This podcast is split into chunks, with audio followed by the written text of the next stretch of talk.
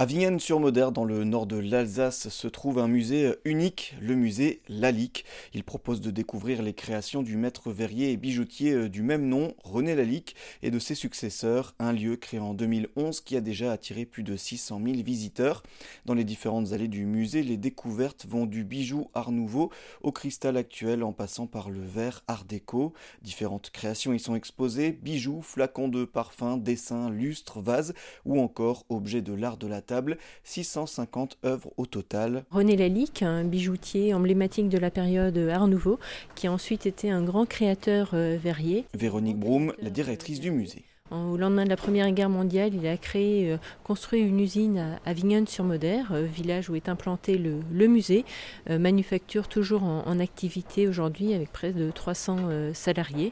Donc le musée met en valeur la diversité des créations laliques, depuis les bijoux jusqu'au cristal actuel, en passant par les flacons de parfum, les arts de la table, les objets décoratifs. C'est justement ça, c'est la diversité qu'on va y découvrir, différents objets, vous avez commencé à le dire, on va pouvoir voir plein d'objets, euh, que ce soit du cristal, du verre, euh, différents univers. C'est ça, une grande diversité euh, d'objets, en typologie, en taille, en, couleur, en technique de, fabrication. Et puis l'idée, c'est aussi de replacer cette création lalique en, contexte et en perspective. On ne souhaitait pas euh, juxtaposer des œuvres aussi exceptionnelles euh, soient-elles, mais également expliquer qui était René Lalique, dans quel contexte il a vécu, les expositions universelles, par exemple, contexte historique, artistique, économique, social, techniques euh, qui, ont, qui a vu naître euh, ces, créations, différentes ambiances, des espaces dévolus aux œuvres, des espaces avec euh, des films, des espaces avec des écrans tactiles, etc., pour diversifier les approches. Dédié aux œuvres de René Lalique, parce qu'il a quand même apporté quelque chose à la joaillerie, à la verrerie. Oui, tout à fait. René Lalique était considéré par Émile Gallet, autre grand nom de l'Art Nouveau, comme l'inventeur du bijou moderne. D'une part parce qu'il a renouvelé les matériaux utilisés. Il va euh, euh, bien sûr euh, utiliser des diamants et, d'autres pierres précieuses, mais il va également utiliser de la corne, de l'émail, de l'ivoire. et l'émail, qui est un matériau vitrifiable, va, jouer un grand rôle dans, sa créativité. Il va lui permettre de reproduire les couleurs qu'il observe dans la nature. Et puis, il va également le, conduire à, découvrir entre guillemets le, verre. Il va travailler l'émail en haut relief et progressivement il va introduire deux petits éléments en verre dans, dans ses bijoux, créer ses premiers objets d'art en verre autour de 1900 et ensuite, il va passer euh, au verre industriel, à la fabrication de, de séries, euh, principalement à travers les flacons de parfum, à partir euh, de 1909, à sa rencontre avec le parfumeur François Coty. Et puis, il va progressivement diversifier ses, activités, objets pour la table, donc verre à boire, carafe, assiette, coupe et autres saladiers.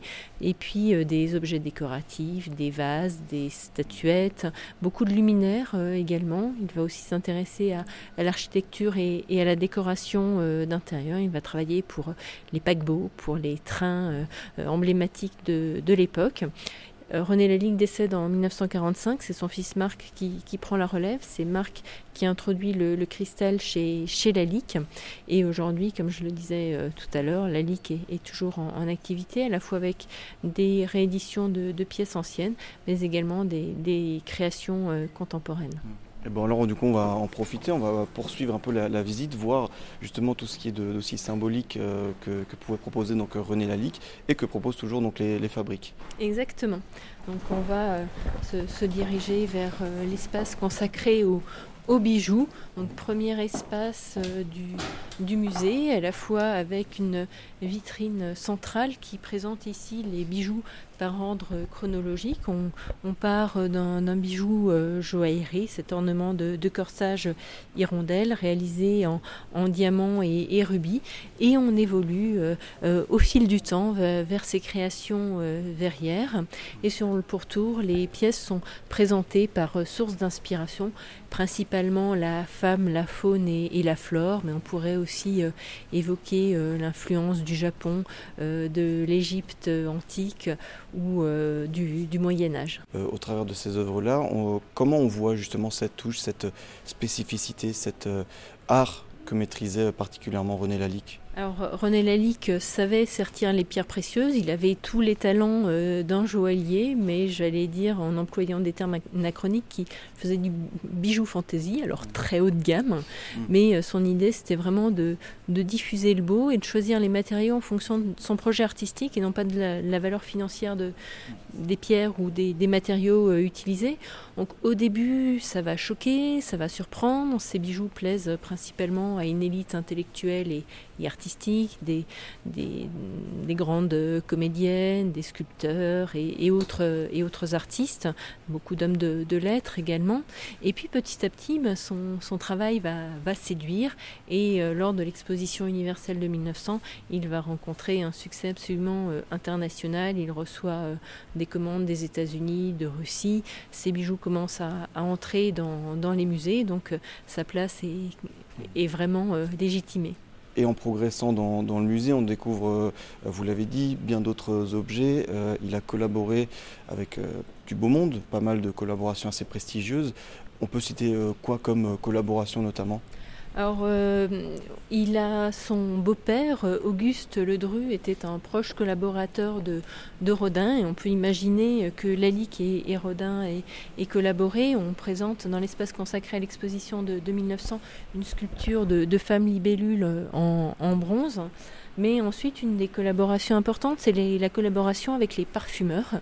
Et je pense en particulier à François Coty. François Coty euh, qui va euh, solliciter la LIC aux alentours de 1907-1908 pour créer des étiquettes pour ces, flacons de, parfums. Et à partir de là, euh, la LIC va être sollicitée par les, grands parfumeurs de, de l'époque, que ce soit Roger Gallet, Dorsey, Worth, tous les grands noms de, de la parfumerie vont, vont faire appel à, lui. Et à partir de ce moment-là, il va délaisser le bijou pour se consacrer pleinement au, verre. Il va passer à, la fabrication en, série. L'idée de Coty, c'est de proposer aux femmes des produits de qualité, dans de belles enveloppes, mais à un prix abordable. Et ce qui est assez, j'allais dire, révolutionnaire, c'est que euh, à partir de ce début du XXe siècle, euh, les flacons vont être adaptés aux parfums qu'ils sont destinés à commercialiser. Ça n'était pas le cas euh, jusque-là. Et euh, petit à petit, c'est vraiment la, naissance du parfum moderne, c'est la naissance du packaging. On va avoir un flacon adapté au parfum, au nom du parfum, et donc le flacon de parfum va véritablement devenir un, vecteur de communication, incité à, l'achat. Là, l'esthétique du, flacon va jouer un, rôle déterminant, et, dans cet euh, espace consacré au flacon de parfum, on en présente plus de 230. Et euh, ce qui me surprend aujourd'hui encore, c'est la, diversité des formes, de voir à quel point la Ligue a réussi à se, renouveler, à renouveler sa, créativité. Tout au long de l'année, il propose des expositions et thématiques à destination des petits comme des grands. Cette année encore, il se met aux couleurs de Noël en proposant une nouvelle édition d'Happy Crystal où les familles pourront découvrir un calendrier de l'Avent géant ou encore un sapin de Noël suspendu.